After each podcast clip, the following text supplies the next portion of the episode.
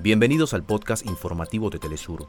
Acá te contamos los temas que son noticia el día de hoy. Comenzamos. Presidente Nicolás Maduro proyectó las capacidades productivas de Venezuela en la quinta cumbre del Grupo BRICS. El Pleno del Consejo Nacional Electoral de Ecuador se reúne para evaluar el voto telemático en el exterior. Sindicatos argentinos retoman las conversaciones para revisar los acuerdos paritarios suscritos.